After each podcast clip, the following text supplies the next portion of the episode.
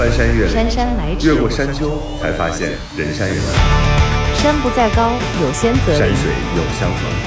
山山得得酒，从过山从过山到过山，依旧是老朋友依旧是老朋友。豫州丁丁张，陪陪你过山过山渡河，发发牢骚，发发牢说骚说，心里说。心里话。生活就是爱过一个又一个人。过一座又一座山，这这里里是过山情感脱口秀，我是玉州。我是丁丁张。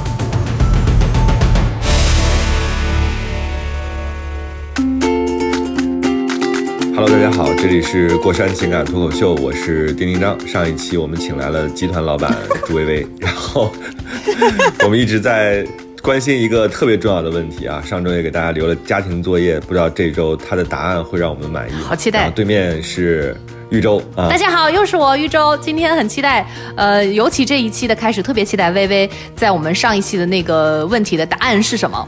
因为之前那个微微说自己是一个路见不平拔刀相助，尤其是别人的那个事情，他都一定要去就是正义感一下。然后我们就很好奇，因为我们之前讨论过这个问题，如果你发现无意当中发现你的好闺蜜的男朋友甚至是老公，呃，跟另外一个女生在约会出轨了，你是选择保密不说，还是会提醒你的好朋友？因为这个会面临着。很尴尬的一个局面，就是有可能你的好朋友会不领情，就是觉得这是我们自己内部的事情，你为什么要干涉？就是我有的人会觉得不要去插足别人的情感上的问题，所以我不知道对于微微这个性格的人会做出什么样的一个选择。就如果我是这个被微微提醒的朋友，我会就是下嘴唇咬出血来跟 微微说，我知道。真的假的？天，那微微你还会跟这样的人做朋友假吗？假的假的，我故意的，我故意的，就是有这样的人啊，就是他说我知道，就是然后坚强的扭过身去，然后流泪了。我不知道微微面对这几种情况你怎么处理啊好？我可能没有那种会咬破自己的朋友，对，我也觉得他一开始就不会跟这样的人交朋友。因就是我们嗯可能在这个过程中跟朋友相接触，大家会找习惯或者是三观比较相符的人。嗯那如果是我的好朋友经历这样的事情，虽然我还没有遇到过啊，嗯我相信我的处理肯定会比较理智且冲动，嗯既理智也冲动。我肯定会先想办法收集证据，然后把所有的哦关于他不好的事情的证据全部收集齐，然后我可能会。在我这个好朋友知道的情况下，组一个大局，然后约了我们所有这一群共同的朋友，公放这些证据，然后把他关起来打一顿。当然不用关起来，就是嗯出出气，最起码之后再找解决方案，先把气出了。哦，所以你还我的个天！你还不是单独私底下跟你的好朋友来说这件事情 我，会你要把当事人说，哦，不不，我肯定要跟先跟他私底下先去说这件事情，嗯嗯嗯嗯告诉他这个这个事实，嗯就是看他是选择怎么处理。如果他是一个开放性婚姻，他觉得无所谓的话，那我觉得我就不要再管。如果他是被蒙在鼓里不知道的话，那我觉得我就有必要帮助他走过这个困境。天哪！天哪，而且你是，而且我真的喝了一口水，我就觉得这对男性来说实在是一个可怕的危险。不敢出，轨了是吧？都就是 要碰到就我基本上好朋友出嫁的时候，我都会跟男嘉宾特别认真的说，如果欺负我姐们儿，腿打折，这不是开玩笑的。我又喝了一口水。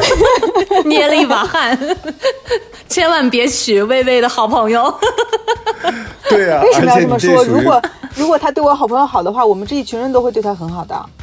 嗯嗯，可是就是这种公开处刑的方法，你觉得适合一个就是我们不是刚才一直在开玩笑说我们都人近中年这样的一个稳定的状态，不可以欺负我的朋友。但是，哎呀，你有我也不知道，就是我我我记得我以前的回答是肯定会说。呃，肯定会去跟自己好朋友讲，但是我后来就是也听了别人的意见，也想会不会是一厢情愿、太冲动，就是或者是因为你的这个决定真的会改变对方的一生，就是你的这个这种做法不会的，妥不妥真正能改变一生的只有自己的决定，不会因为别人的行为的。别人的行为只不过是给你台阶儿和理由，你选择用还是不用。我是这么理解怎么你都给我腿打折了，我还没有被你影响一生吗？哎呀，腿打折就是开玩笑说说嘛，不会真打的，对吧？男的的一生我们不用管，我们只管姐妹的一生。对我只管姐妹的一生，就是我，我觉得就是我可以在某些环境里去做这个看起来是坏人的角色，但是我的出发点嗯一定是为朋友的。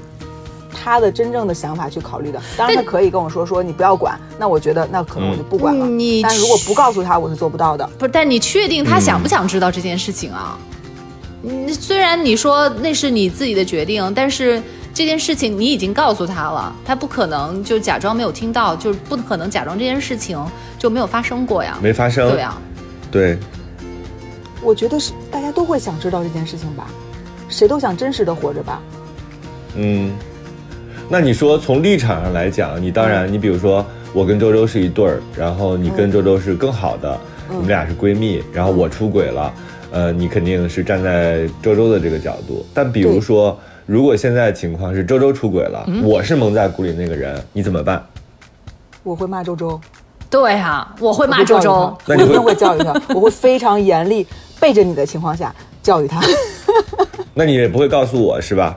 我不会，这个我非常坚定。我也觉得不会会的，就是嗯这点可能是有点双标，但是我一定会就是先跟我的闺蜜去好朋友去聊她到底是怎么想的。我首先要明确的制止她这个行为。如果你你跟另其他的人产生了感情的话，你最起码要对上一个哎男朋友负责任，是的跟人说明白，嗯你不爱他了，要跟他分手，让人家也能有时间有精力去面对下一段生活。是的不管是人家是选择嗯单身还是选择下一段感情，你你最起码要给人家这个公平的时间，让人去知道这件事实。对我觉得欺骗是一件特别不好的事情。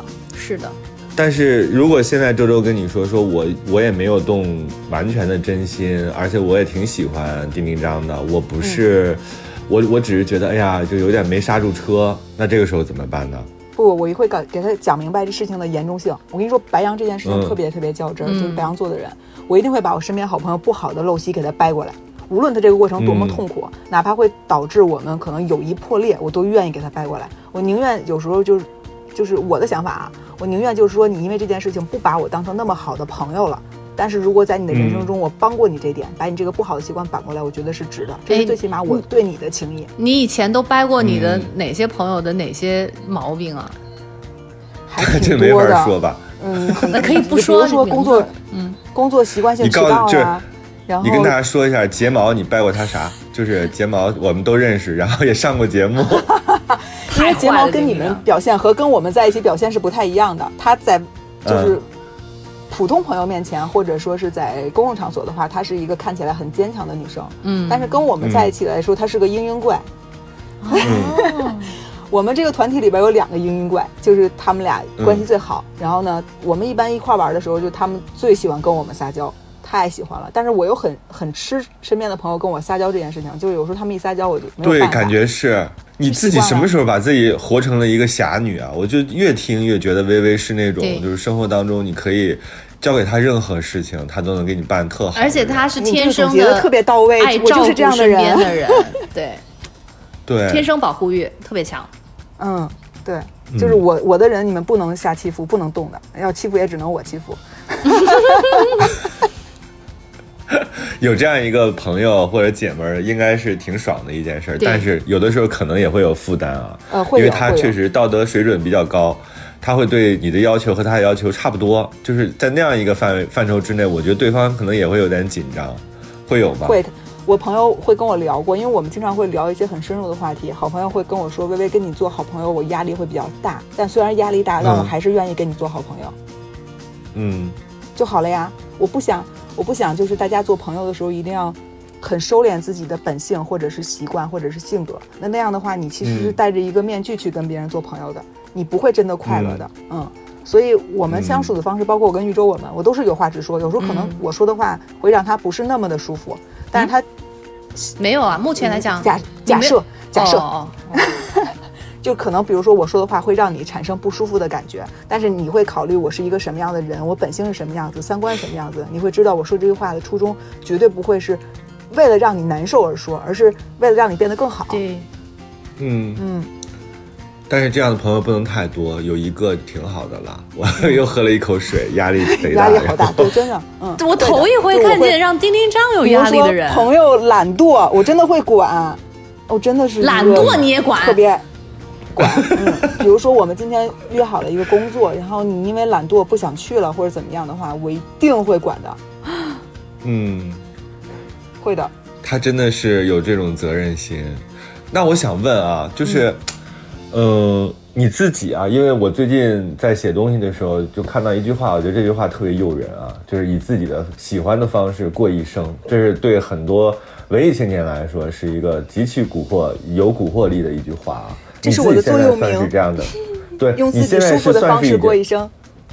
嗯，你现在已经算是这样了吗？你觉得？对是的因为你嗯现在也坐拥了一些，嗯，你什么东西支撑你一直在往下走啊？比如说，对于普通人来讲，有的时候是情感上的那种支撑，有的时候是他有一个巨大的人生目标。然后另外呢，就是像比如更高阶一点的人，他可能不在意任何人的看法，他就是自我实现，我就是要按照我的方式去活着。你觉得哪个东西对你的支撑最大？我其实觉得是自己的工作习惯导致的我这个现在这种模式，就是我自己给自己列了一个，呃，按年的这个清单，就是每每就是每五年是一个大的阶段，然后五年里边要分很多小的阶段，然后给自己立了很多的人生计划。就我其实嗯一直都是按照我这个计划在进行的，比如说我开店呀，然后包括自己创业呀，然后开什么样类型的店呀，然后做什么样的事情啊，全部都是按照我这个大的人生清单来走的。可以可以跟我们分享一下吗？就是你从比如说五岁开始，那没有，说就是大概从二十岁开始，小学毕业那时候还小，可能还玩泥呢，对，那时候不太懂。嗯然后从二十岁开始就上大学呀，在大学要做什么样的事情，毕业做什么样的工作，然后什么三十岁自己创业。当然我不到三十岁就创业了，就是可能会提前。目前为止，我的人生计划全部都是往前赶着走的，就是我当时给自己定的计划，可能还是轻松了一点，小看了自己的能力。嗯，然后后所以这些都是在按照计划去实现。你给我们讲细一点嘛，因为我觉得很多年轻人啊，他们现在可能还在工作，嗯或者是还在一个比较迷茫的状态，他也特别想给自己定计划，但这个计划未必就是能具体。就是你哦讲一讲你当时是怎么，比如说你一共差不多你也就活了两个，差不多两个吧，五年计划对吧？你第一个五年计划是什么样子的？生活就是爱过一个又一个人。再翻过一座又一座山。这里是过山情感脱口秀，我是一周。我是丁丁张。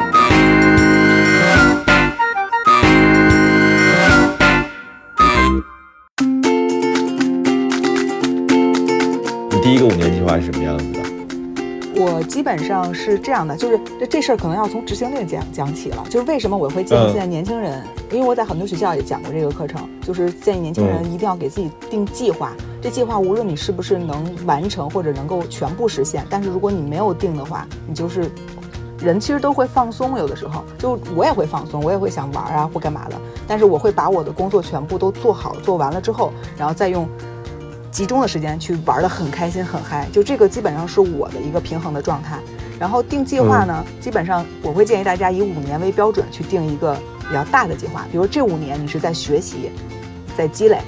那积累什么呢？嗯你可以选择你喜欢的行业，比如说你花一年的时间去选择、去找你真正想做的事情，然后找到了你嗯现阶段想做的事情之后，然后就扎到这个这个行业里边去努力的学习，跟你的同行前辈，然后包括你的竞争对手，包括你的客户、你的甲方，以及你的你的你的你的乙方什么这些东西，全部都可以学到很多很多知识。等你把这个行业吃透了。你就你就更能判断自己未来是不是更喜欢做这个行业的事情。如果你答案是肯定的，那你就会在这个行业里做得非常非常好。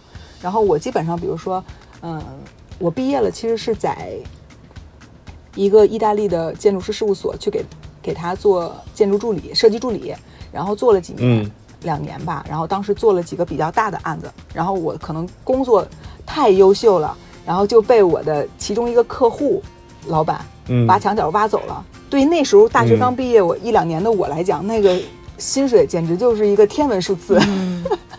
就你是我的薪说嘛，你告诉我，金牛座就要知道真相。我本来大学毕业的薪这有什么不好水一意思的个一个月是三千块钱，然后呢，嗯就当设计助理嘛，因为那时候也没有什么工作经验，我觉得这是很正常的。你三千块钱等于交的是学费嘛。那是零几年的时候。呀，暴露年龄，我九四年的，你怎么这么说呀？好讨厌！你九四年怎么可能已经有两个以上的五年计划了？少来！通过五年计划，我就已经能知道大概请你多少岁了。还装什么装？你是微微，反正微微，嗯你要记住，不管你怎么装，你是周周的好朋友，差不了太多。讨厌！你怎么可以一个骂俩？周周是九二年的，周周是九二年的，你最后，你最后把自己变成周周的忘年交，你过分不过分？气死我了！我们是世交。来了，所以在就是大部分大学生三月薪三千块钱就已经算很好的那个时候，是吧？对对对，就大学嗯刚毕业嘛，然后那时候实习一个月三千多块钱，我觉得挺好的。然后后来就被我其中一个客户挖走，然后当时是七千一个月，七千一个月对于大学毕业不到两年的学生来讲也很高。嗯但是我老板对我非常好，他给我租了一个公寓，然后公寓就在我们公司附近，在望京，然后给我配了辆车，还有司机，弄得我妈都怀疑我是不是被人包养。我特别认真的解释一下，真的是工作关系，好像啊，真的好像。因为我老板是一对是一对夫妻。天啊，还是婚内包养，吓死了。我是很认真工作的，好吧？而且我是一个工作起来嗯特别忘我的人，我特别喜欢把事情嗯做到我自己满意。那我自己满意的时候，这事情基本上标准就比较高了。啊，这很优秀。你觉得啊当时是你的什么特质，然后让那个呃，让你的当时的那个老板就是这样的隆重的对待你？而且你还当时别忘了，你还只是个刚毕业两年的大学生。我觉得还是工作习惯吧，就是拉表。好多人可能可能会觉得这件事情特别没有意义，但我其实是一个特别喜欢摆 to do list 做的特别清楚，就是清单做的特别清楚的一个人。就是这件事情，今天我几点要做什么，然后下一个时间段做什么，然后明天有什么事情要做，后天有什么时间做，我是每天都赶着我老板做事情。我那时候老板也会有一点压力，他会觉得我的天哪，我这个 就是后来他养成习惯之后，他就很适应了。就是很多事情嗯。就不用他想，我去帮他想，去帮他处理。在他想到之前，我就已经想到了，然后先做好，然后听着像你是老板。的不是不是，当然还是我，就我特别感谢我我的老板，他那时候让我学了很多东西，然后嗯。包括也给了我很多资源去教我怎么做事情，然后接触很多人，我觉得这点对我来讲特别特别的重要。但是后期啊，后期由于自己太高估自己的工作能力，然后我我处理了三个人的工作，就本来我们可能三个人同时做做三份工作，后来我老板觉得我挺能干的，然后就把另外两个都辞了，我就一个人做三个人的工作，我也觉得挺好的，而且涨了薪水，涨得也很多。就嗯，而且我所有的生活开销都是老板报销，我不需要自己花钱，嗯挣的工资就放自己兜里。然后那时候我老板就是老板还会包养嘛？那时候我老板还会给我妈打电话，就是跟我妈说、嗯啊，明天要发工资了，那个你看好他的钱，让他不要瞎花，因为我老板觉得我年纪还小，怕拿着钱乱买东西或者怎么样的。嗯，嗯，就这点，我老板其实是个很负责任的人，但是我自己那时候太小了，二十出头，然后工作压力太大，嗯然后我就有点抑郁症了，就是。嗯，其实不是抑郁，是有点恐慌。就我那时候两个手机，只要电话一响，我都会紧张。对，嗯嗯。然后那个时候我遇到了一个困境，就我老板不是夫妻嘛，他们只要嗯。一吵架，我就死定了。嗯，那个我的就肯定来找他啊就是我其实觉得自己的工作没有什么对错可言，但是夫妻吵架哪有对错呢？嗯，夫妻吵架就是，反正找着出火的人就可以了。多然后我考验那时候情商啊就成为了炮灰，对，真的是炮灰。就是这件事情，如果站在另一个角度来讲，我我做的是没有问题的。但是从夫妻的角度来讲，我可能比如说对这个老板更负责一点，对另外一个老板就没有考虑他的角度，那就可能会影响另外一个人的情绪。然后时间长了，压力都集中在我身上，我就有点儿接受不了这个绷不住工作了。对，hold- 真 hold 不嗯住。搁现在我没问题，我肯定能给他们俩顺的服服帖帖的。但是那个时候嗯我不行，对，腿打折给他们。所以就是年轻人如果在工作中遇到这种困境的话，不要紧张，没关系的。有的时候老板对你发泄的一些情绪没有任何意义，他其实只是在发泄情绪，并不能打击你个人的信心和你的工作能力。但那个时候我不懂。那个时候我会觉得嗯说，是不是我工作能力有问题，是我这个人做不做不好，那我做不了这份工作，我也不好意思拿老板这么多钱。辞职休息了一段时间，然后我就去传媒工作工作，然后一直在传媒工作了挺多年，直到自己在创业。嗯，就这个过程可能就是教，然后我我后来的老板也很有意思，我人生中经常遇见这种严厉的老板，我后来在传媒公司工作，我的老板经常会在下班的时候，六七点钟跟我说我要什么什么方案，可能要四五个吧，嗯然后明天早上给我。嗯然后我那个时候就觉得、哦这个老板好夸张啊，为什么非要下班的时候说呢？我这一宿又不能睡了，然后我就在公司加班熬夜做方案。你也没什么怨言吗？没有怨言，因为老板叫你的工作，你没有办法，你就必须得做。嗯，然后嗯大概十点多吧，比如说我做好了第一个方案发过去了，然后过了十分钟，我老板给我回了一封邮件，告诉我这方案哪儿好哪儿不好，需要怎么调整，然后我就改改好发给他，然后反馈没有问题，在这过程中我开始做第二个方案，大概夜里一点多，嗯第二个方案做好了发过去了。过了十分钟，我老板又给我回过来，告诉我哪里做的 好。着老板也没睡啊。到三点多，我什么时候发，他什么时候给我回，就代表我在工作的同时，我老板也没在休息，他可能在做处理其他的工作。就这个行为，其实嗯当时是影响了我的。嗯，我一开始会不理解，觉得他怎么这么过分，就是让员工这么。我又是一个小女孩儿，也二十多岁嘛，对吧？然后觉得嗯在办公室这么大的办公室里，然后加班到深夜，那当然还有其他部门的同事也在加班，不止我一个人。嗯，然后，但是还是会不舒服，就觉得太可怕了，要整宿整宿在这儿工作。你当时是会觉得说，嗯，老板是针对你要为难你，给你穿小鞋，还是觉得他会是赏识我跟你说，白羊座的自信心爆棚是你理想。理想嗯就是你想象不到的，我会觉得我因为我太过优秀，老板只能用我，别的人给他们任务，他们也完成不了，没那个能力。成不好。对 对对，莫名其妙微微的自信，这是你的知道吧？这是你的第一个五年计划，对吧？你第一个五年计划里边其实就充斥着，积累其实就是积累经验。大家好像现在不太喜欢的上班这种状态，大家好像哎呀，我能不能一步到位去找到我自己最喜欢那个东西？但现在看来其实很难，对吗？很难。其实我过程中，你看我做了三种类型的工作，嗯，嗯，建筑设计师的那个助手，设计助理，然后传媒工作，对，传后边是传媒，中间那个其实算是总秘那种，就是嗯，老板的秘书，嗯，更你也能像行政。干得好，对，然后就这个工作你也处理的事情很细，就是其实你认真去做工作，还是可以把工作做的相对来讲比较好的。但是就是我最感谢的，其实是我这几任老板教给我的事情，就教嗯。给我这些工作的方式。有的时候，当然我们工作的行为会有一点为难自己的状态，会让很多现在小年轻人会觉得你何必要这么为难你自己呢？你放松一点对不好吗？你轻松一点，享受一点不好吗？其实也没有不好，只不过每个人选择的方式不同。我更想在我有限的时间、生命里做更多我想做的事情。就是以前嗯我跟玉州聊过，因为我是一个特别害怕坐飞机的人，然后我会觉得嗯飞机很容易，对吧？出了事故就 say goodbye 了。嗯 然后我就想，有一次我跟轰轰从从青岛还是从山东回来的路上，然后就赶上了那个一个比较严重的飞机上的事故，就是大概十几秒的时间是一直失重往下掉的，飞机里所有东西都嗯飞了起来，然后我左边的一个不认识的一个客人飞起来掉到了我的身上。就就就这么夸张、啊当时那一刻，我跟我跟我的好朋友红红，我们俩就觉得可能要死了。但是我心心里想的是还可以，死的时候我身边有个好朋友，然后嗯。我一生做了很多 我想做的事并没有情。这么想，他也是这么说，我怎么就这么他他想的是个人我不想被这个，红红红红红红跟我说是这么说的，说他也是想的，就是走的时候身边还有一个好朋友可以一起过奈何桥，不用很恐怖。嗯。就是那一瞬间，我会觉得我人生已经完成了很多我想做的事情，哪怕是现在死了，我也没有什么遗憾。我真的就这么想的，嗯，然后我不希望，嗯，浑浑噩噩的过很多年之后，然后发现自己其实没做什么，就是这是我针对我自己啊，不适用所有人，就大家需要自己嗯按照自己的理想的方式但是。你你怎么能保证听的人不往自己身上靠呢？听的人说我一定要带着好朋友坐飞机，就听到了这个。那好吧，就是听的人说我一定要死的时候拉着好朋友。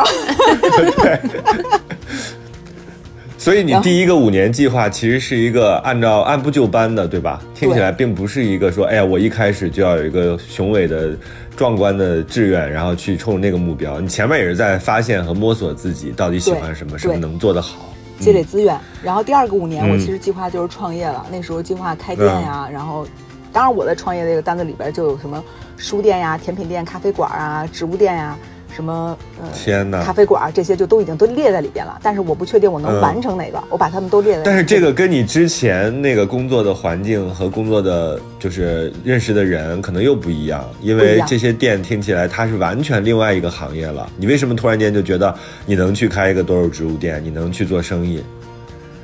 因为这个要他喜欢。得益于那时候做编辑的时候，就在媒体工作的时候。做编辑，其实你可以跟很多有意思的人聊天儿，而而且你做编辑有一个特权，你问出来问题都是你真正想问的。嗯，我们这种白羊座又不太在乎那个读者想问什么，这这 全部都是自己想问的问题。采访过很多很厉害的企业家，然后建筑师，包括艺人有非常多，然后跟他们去聊天的时候，去问他们一些我困惑的问题。其实我觉得我困惑的问题，可能就代表了一部分读者的问题。对，然后嗯，在这个过程中，我学了非常多东西。然后，嗯，包括后边自己开店，开店其实像开咖啡馆啊、植物店啊，这些都是我觉得我擅长且我喜欢的。嗯嗯，因为我是学设计的嘛，所以作为作为室内设计，你是从太考虑，从他们身上是学到了要坚持，还是要做自己喜欢做的事情，还是跟别人打交道的能力？哪些方面你觉得特别让你受益的那段经历？采访这些，我觉得最大的受益就是做自己喜欢做的事情，然后坚持。即便这个过程你会经历很多挫折和困难，但你聊起这些事情的时候，你眼里是有光的。嗯嗯，这是我采访别人我最大的感受，很都是这样的。凡是做自己喜欢做的事情或谈论自己喜欢的东西的时候，人的眼里是有光的，哪怕这个光的过程中会因为一些事情受到影响，他会觉得痛苦或者说是有困难，那迎头而上解决了之后，你会觉得你还是一条汉子。嗯嗯，所以你第二个五年计划定的目标是什么呢？开店。就是开咖啡馆啊、植物店呀，然后甜品店呀，然后民宿啊，也没有说规模什么的，也没有想过，比如说我要挣多少钱，我就只是说先把这个事儿办起来，对吧？哎，我好像从来没以挣钱为目标做过事情，就是我没有定过人生计划，是这几年是要挣钱，倒没有，钱都是在这努力工作的过程中逐渐积累的，你只要好好做，还是可以挣到钱的。嗯嗯，那你事实如你所愿吗？因为我知道咖啡馆其实大多数时候都是。持平就已经不错了，然后包括像杂货店什么的就更是。你是什么样的状态？第一年你赚钱了吗？我们开店之前一直是挣钱的，嗯，除了后边这个疫情和我中间开了一个烤肉店，去年年底关掉了，因为当时开在大兴，没有客人。这点是我，我以前还可以跟人家吹牛说，我开店从来都是开店就赚钱，从来不赔钱。然后但是终于有了一个赔钱的店，嗯，难受。反正也是一些，所以你一直一直是赚钱的前面。对，然后我我们咖啡馆叫小时光，其实还是很多人知道的，在北京也开了嗯七年，七年多了吧？对，对，也很久了。然后我们的那个民宿是去年年底九月十月开的，然后现在生意也挺好的，也不是也恢复了吗？本来我们之前都是订的满满的订单，然后疫情全部都取消了，然后现在跟睫毛那个状况很像。没事，从现在开始都会报复性消费。你那个地方又好，然后设计的也好，不不会丑的，放心放心。生活就是爱过一个又一个，再翻过一座又一座山。这里是过山情感脱口秀，我是玉州，我是丁丁张。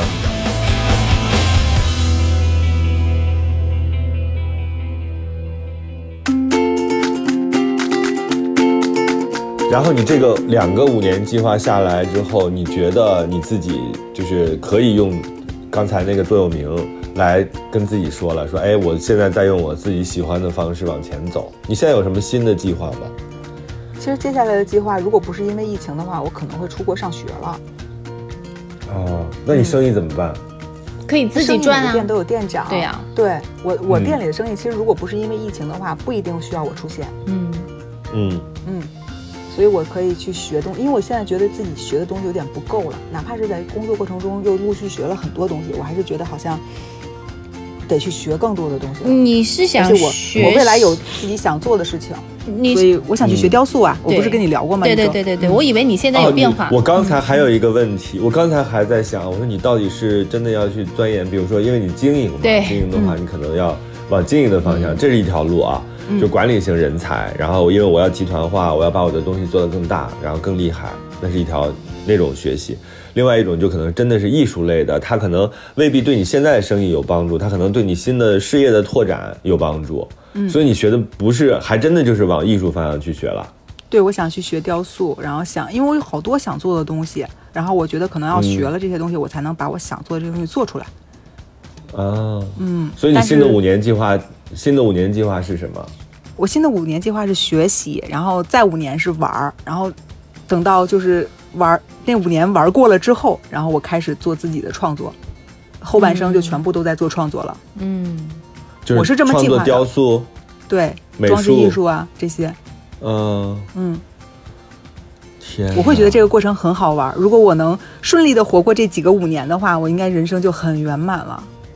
嗯，这个过程当中，你有过犹疑的时候吗？比如说，当周周他们都嫁人了，然后什么有所谓的归宿了，女孩的那种就喜欢的所谓的归宿，你自己有过任何的犹豫？白羊座自信的惊人，哪会那个我们影响哎他呀？全都是微微影响我们。但是我金牛座就会觉得，哎呀，任何时候，任何人他都有脆弱的时候，即便如薇薇这样女侠般的人物，她有自己就是打断牙齿、脆弱呀，你知道我我我是一个共情能力超强的人，就是我看不了灾难片儿、恐怖片儿以及这种就是嗯人文片子，我都看不了。我会我会有特别强的共情能力。身上，嗯，对我我一个看《西游记》，然后孙悟空被 师傅赶走，我都能哭的就是喘不上气儿的一个人。小时候，后来我就知道我、嗯我不太能看这种就是伤感类型的或者很虐的这种画面，我看不了。我看了之后会非常难受，就是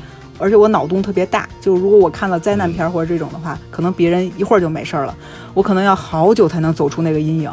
所以我就尽量选择不看，当一只鸵鸟，不去看这些不好的东西，然后尽量看到美好的那一面。嗯，嗯，那你自己有过犹疑吗？就是像我刚才那个问题，比如说，当你的好朋友都纷纷的结婚了、有孩儿了，然后他们自己，这当然是当个当一个很强大、强悍强悍的人很很重要啊。当然，但是另外一种，我有的时候也会有这样的情况，比如说我身边的好朋友，他们都。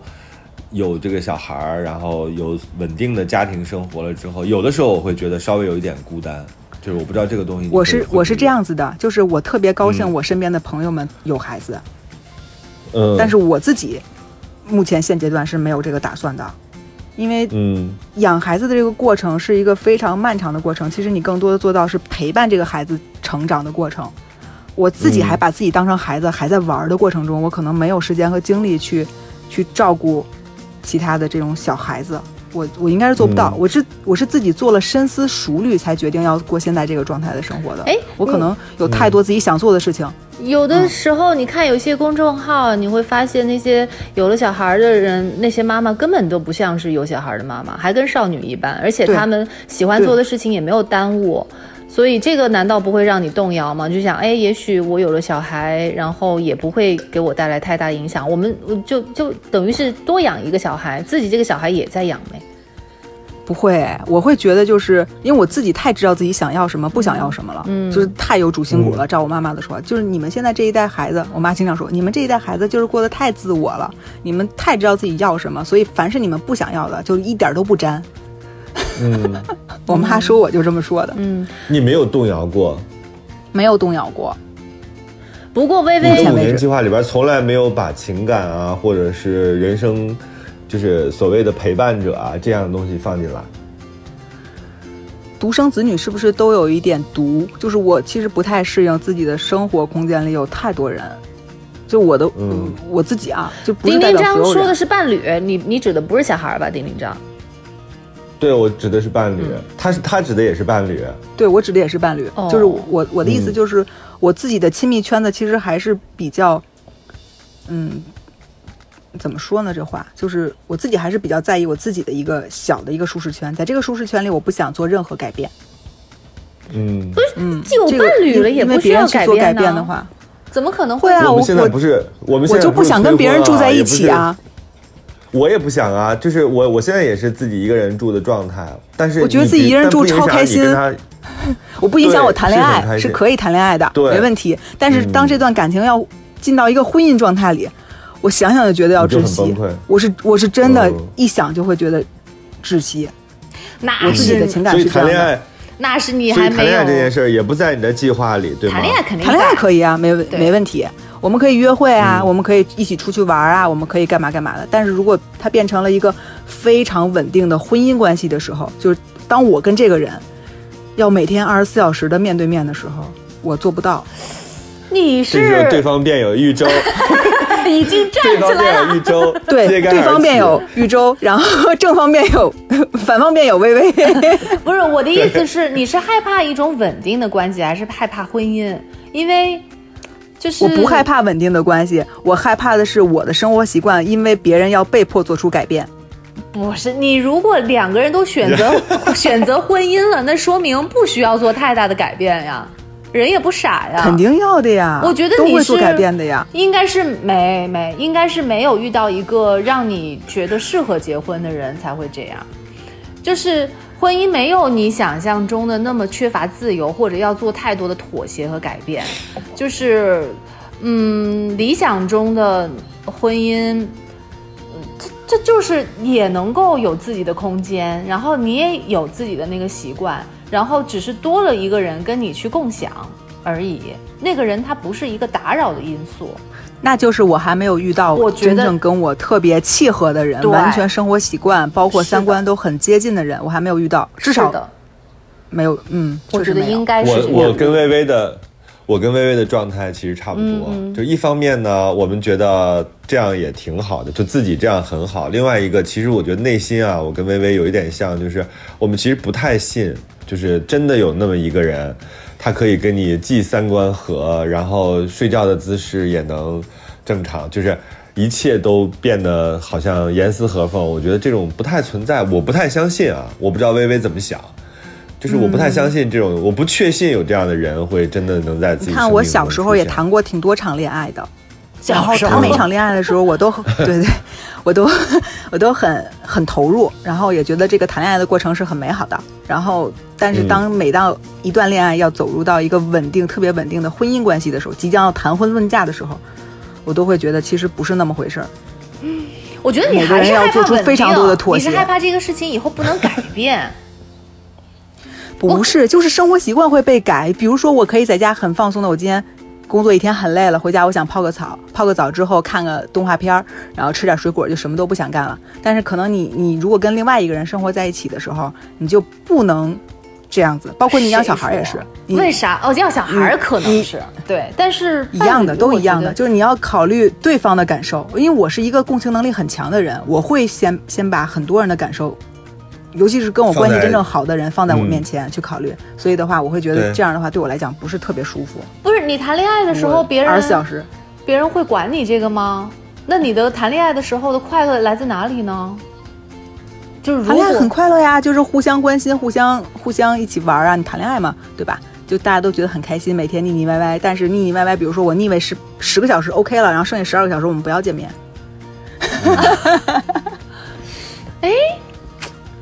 是哪个地方微微 有问题？微微，你知哎道吗？这是我最乐见其成的场面，就是一旦进入到这个话题之后，周周就会进入到他的那样一个逻辑当中，然后你们俩怎么就成了我的逻辑了？我特别想但是我觉得，我觉得这个这个话题啊，很适合现在，因为很多女孩啊，就是她既想做像薇薇这样的女孩，就是我不管不顾，嗯我按照自己的方法去生活。另外呢，她也很想做玉州这样的。哎呀，我是一个小女人，我也可以小鸟依人。我找到了自己的灵魂和肉体伴侣之后，我可以跟他相濡以沫的好好往下生活。对，就是就他在玉州这样两者之。间，他两边都不坚定，所以我觉得两边听一听，兼听则明啊，我觉得这个还挺好我的。我觉得就是微微是惧怕那种稳定的，然后会限制自己自由，甚至是不是很就是会要为别人去改变，或者是作为妥协的那种婚姻，可能是一类婚姻。但是，嗯，我觉得他跟我所喜欢的那个婚姻，一定是跟这一个类别不一样的。就是在这个婚姻里面，你可以就是随意的腻歪，然后同时你也可以就是抽离出来，依然做自己，对方也不会有意见，因为对方也会有这样的独立的空间。我不认为就是婚姻，婚姻一直都是说必须要。就就意味着二十四小时要粘在一起，婚姻是有空间的，是有空隙的。不是，它不是二十四小时粘在一起，就是我更享受谈恋爱的这个过程。谈恋爱我是 OK 的，没问题，就是高高兴兴。但是我不愿意介入到对方另外一个家族或家庭里面，就要处理很多，因为你毕竟走进婚姻，你要对对方和他的家人负责任的，你等于人生中一下又突然多了很多责任。但我自己的责任其实还没有负完，我还有很多事情想做。但我现在要被迫介入到另外一个家族里去，涉及到很多我应该承，本身就是你，你既然结婚选择结婚的话，你就要承担那个责任。你不能找一个有简单的家庭背景的人结婚吗？为什么要搞无那么论多简单，这太难了。无论多简单，你都要你都要跟一些不熟的人变为亲人。嗯，这个过程对我来讲压力过大。就是我其实你看，咱们认识这么多年，我一直按照自己的方式生活。我的朋友都是自己精挑万选留在身边的，比如说你，对吧？就是嗯，就是我也不容易有大家，三观比较嗯，大家三观比较相符，然后聊得来，无论吵架也好，或者闹别扭也好，我们都可以迅速和好，然后也没有什么太大的冲突。然后将来我们老了一起养老，我们在一个社区里，我们也相信会过过得很开心，每天拌拌嘴啊，打打麻将啊，跳跳广场舞啊，这不是挺好的一件事儿吗？嗯，你们有孩子就好了呀，我帮你们照顾还不行吗？我那么多遗产留给他不好吗？我为了这个都得要生小孩儿，要生不止一个。努力呀你，加油！生活就是爱过一个又一个人。再翻过一座又一座山。这里是过山情感脱口秀，我是玉州。我是丁丁张。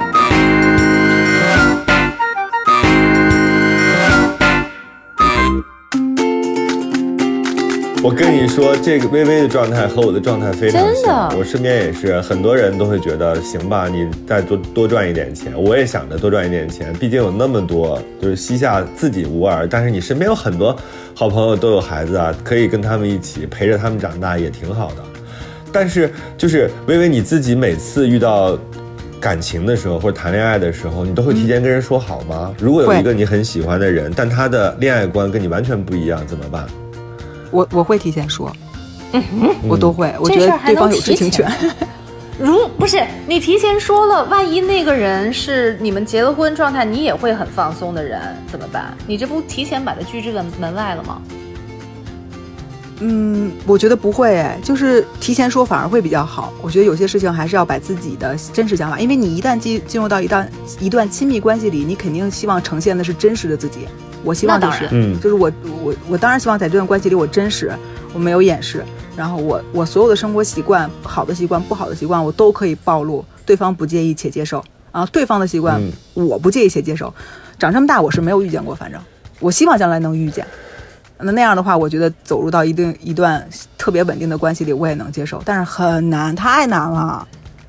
你觉得就是现在啊，单靠朋友，就是你自己精挑细选的这些朋友，能够抵御你自己，比如外界或者是生活带给你的各种各样的这种阻挠也好、困扰也好，是可以的，在情感上给你做足够的对对对支撑。是的，嗯就是我我会有不高兴的事儿，然后会跟朋友去沟通、去聊，让他们安慰我。其实我们是一个互相安慰，我们那个群其实就是一个彩虹屁臭脚群，你知道吧？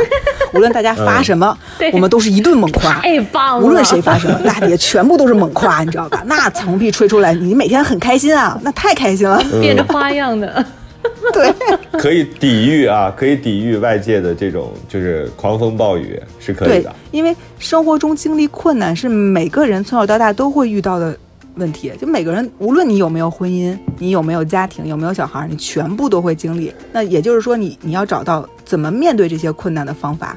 呃，首先解决困难一定是靠自己。我觉得你你是没有嗯办法靠婚姻去解决困难的，这个是不不对的。包括也不能靠孩子去解决困难，那是你自己的人生问题，你要自己凭自己的能力解决。解决好了之后，朋友也好，亲人也好，嗯，婚姻关系的这夫妻也好，孩子也好，他只能是作为安慰你或者是陪你，精神上给你一些力量的人，你不能指望着他们去帮你解决问题。所以从我的角度来讲，就是我我我靠自己的能力去解决问题，然后跟朋友在一起、家人在一起，更多的是相相处、陪伴，然后分享和被分享的这个过程。这个我就觉得很满足了。就对于我的人生来讲，我已经觉得我非常知足了。你不可能要求人生所有都是十全十美的。你想想得这想得到这块儿的时候，必然有另外一块儿你可能要妥协和放弃一点。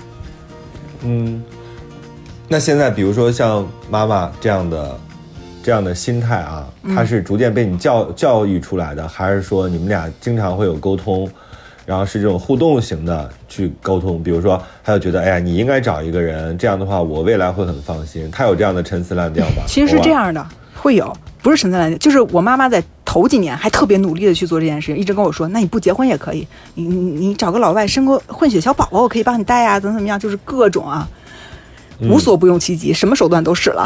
但是但是我是一个经济独立且生活独立的人，嗯父母其实除了给你一些言语上的建议和压力以外，他其实做不了其他的东西，更多的时候还是你自己的选择。嗯，所以到这个程度之后，又加上现在年纪大了，我妈也就放弃了。近近些年已经不说了，就觉得你你看你开心就好。然后我妈以前会说你没有小孩啊怎么办？但你生病了，将来你老了谁照顾你啊？怎么怎么办？我连我后事都想好了，我就想买一个那个种银种树的那个那个小小什么小棺材。放骨灰，然后我种一棵大银杏，住在我，比如说将来有一块大地，然后我其中有一个做一个小教堂，或者是做一个小佛龛，我们逝去的朋友都可以种在那儿，种一堆树，我已经挑好了，我嗯我种银杏。你是认真想过这件事情啊？对对对，是的，嗯，我是自己这么考虑来而且我们想的是四十多岁之后找一块地，然后我们有山有水的，然后自己做一个社区，选自己的邻居，嗯，嗯，相处相伴，大概是这样子。听起来听起来，微微是一个无坚不摧的人啊。就是那你现在遇到过比你更强悍的朋友吗？就是让你觉得服软的那种人有吗？想要被他保护的朋友，对哎，，你不觉得咱们这个群体里，其实暖暖是特别喜欢保护别人的人吗？嗯，就是我们那个有个好朋友叫暖暖，对他是金牛座，然后就非常强的保护欲，照顾我们，嗯，精神上安慰我们，嗯，啊，这都是一辈子的朋友，好开心啊！别人都说，我小的时候父母一直跟我说，你一生中最好的朋友可能不会超过三个人，我现在竟然有将近十个那么多，一想起来觉得赚真棒到了嗯，真的赚到了，嗯，而且这些朋友都是能忍受我的不好的习惯，会给他们压力等等这些，还愿意跟我做好朋友，开心，嗯。好，我们这一期呢稍微总结一下啊，因为听众里边有还有很多大量的迷茫的年轻人，我觉得今天，呃，微微给了几个特别好的建议，一个是你自己就是要定自己的计划，但是定自己计划的前提是你自己还得要认真的工作，是吧？因为很多时候你不工作是不知道我到底适合什么，什么东西我能做得好的。另外一个，其实如果你想用自己喜欢的方式、舒服的方式过一生的话，其实你非常强大的财力支持和精神支持。我觉得这个这个独立啊，绝对不是简单意义上的说好我就是特立独行就行了。那个东西真的不是一个任性，它需要非常强大的这个支撑体系。原始积累非常非常重要，绝对不是说我一拍脑门子我就可以独立了，按自己喜欢的方式过一生，我去流浪了，不是那样的。我我 对，对，所以微微，你最后也要总结一下吧。你跟这些就是还正在这个迷茫，或者是正在要准备做计划的人，你要说什么？好，我就是给大家，如果想要创业一点点经验，当你比如说嗯想进到实体、实体行业去创业的话，比如说你想开一个咖啡馆，像我一样开一个咖啡馆，你一定要先去这个行业里去学习。去积累经验，嗯你可以去你最喜欢的店打工，去做他们每一个岗位，了解一个店运营下来都需要做什么，然后原材料用什么样子的，出品是什么样子的，客群是什么样子的，然后当你这些都学会了，有了经验积累之后，然后你再去你想开店的地方去做调查，一定要做调查，然后嗯所有东西你都准备好了，你才可以再迈入那个真正创业的这个脚步。这是我的建议，就比较稳妥的。而且那时候我自己嗯开店创业的时候，我是没有辞职的。我的嗯我的工作，传媒行业的工作和我开店其实是并行了两年的时间，就是我是兼顾的。那两年里边，我是基本没有娱乐时间和娱乐生活都没有，全部都是工作，无非就是自己的工作和公司的工作。基本上那两年全部填满我所有的除了睡觉以外的时间。但那两年我过得非常充实，而且特别快乐。嗯那我觉得每个人如果嗯找到自己想做的事情的时候，是可以忍受这种工作上的强度的，因为他做的是他自己喜欢的，他是有精力和有时间成本去愿意支付的。是的，与其你去花时间去做自己不喜欢做的工作，然后做好多年，然后还找不到方向，你不如试试看，用你工作之余的时间去找一份兼职，去做你真正想做的事情。而且你也可以通过这个兼职的行为，去试验自己是不是真的喜欢这个行业，是不是真的想做。那很多人，我遇见太多向我咨询的，就是想开咖啡馆啊，想开植物店呀、想开民宿啊，想开工作室啊，太多人了。但是他们都是那种就是存了点钱，或者跟父母要了点钱，就一拍脑门子就要出来创业，这种很容易失败，真的太多了。嗯嗯，所以大家还是要理智的去做自己人生的选择。还要会拉表，嗯，对，还要会 会做这个，会做这个清 Excel 单，就是你每个时间段去做什么，每天做好规划，一定是这样的。嗯嗯，每天做好了，其实五年也一定能做好，对吧？对你先做一个五年的大计划，然后五年里边你就可以分每年做什么，然后每年里边你就可以分每季度。就如果你愿意细化到这种程度，你养成这个工作习惯之后，对你只有益处没有坏处，真的。但别人会不会觉得，哎呀，怎么一直都这么紧绷啊？没有放松的时候。会呀、我每年有两三个月只玩不干别的呀。哦，气死你，周周！他他他有什么可气的？他现在每天都在玩好吗？他现在每天都在玩啊！套路出来回答。他已经他已经在过我四十五岁之后计划的生活了呀。他现在就在做艺术创作了呀，每天捡破烂回来，然后自己改造做旧改造，多棒啊！微微，嗯，我们有这么多期嘉宾，有的是我的朋友，有的是就是周周的朋友，然后每次我都觉得周周是我们的降落伞包，你知道吗？他绝对是那种自动开伞。就是我们自己可以玩极限，你知道吗？跳下去就跳下去了。有的时候就太忘乎所以了，就看着外边天气也好，然后整个心旷神怡。这个时候周周就自动开伞了。他说：“懒点儿怎么了？然后谈个恋爱怎么了？你现在没有。”我跟你说，我们我们闺蜜团里边有两个姐们儿，一个是玉州，一个是嗯 Apple，、她俩告诉我们，她们谈恋爱要结婚的时候，我们基本上大家都是哭的，嗯，就是那种高兴，你知道吧？觉得自己养的闺女终于啊嫁出去了，了。而且他们真的遇到对他们好的另一半，我们太开心了。那个开心，哎，我现在想起来就又有点想哭，就是很感动。作为好朋友，他有好的人生归宿，有好的人生伴侣，那是一件非常值得让人庆祝的事情，是不是？你知一周道？你知道丁丁张有一次多气人，不知道薇薇啊还记不记得、那一次我们就是几个女生一起聚在睫毛家，然后我们啊这该拍的拍完了，那该玩的也该玩了，然后我们就坐在一张桌子上面，然后喝茶、吃水果、吃甜点，然后不知道谁挑起啊这话题，然后就开始数现在单身的有几个，然后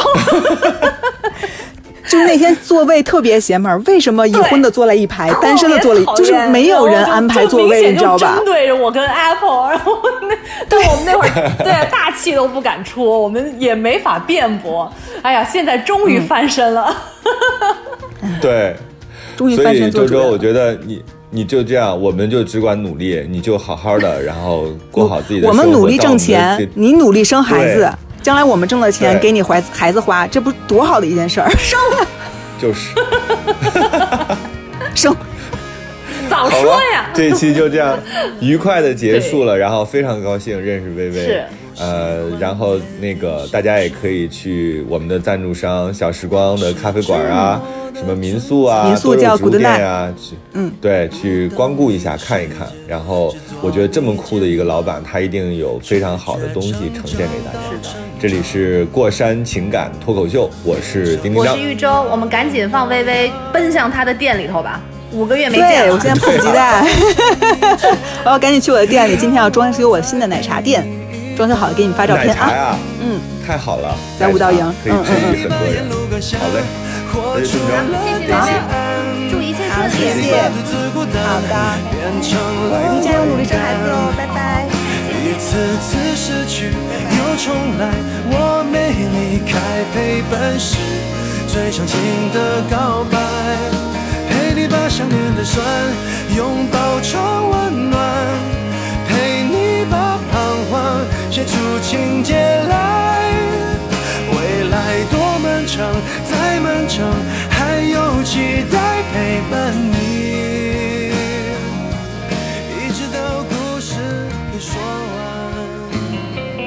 生活就是爱过一个又一个人。再翻过一座又一座山，座山。这这里是过山山情感脱口秀脱口秀，，我是玉州。我是丁丁张。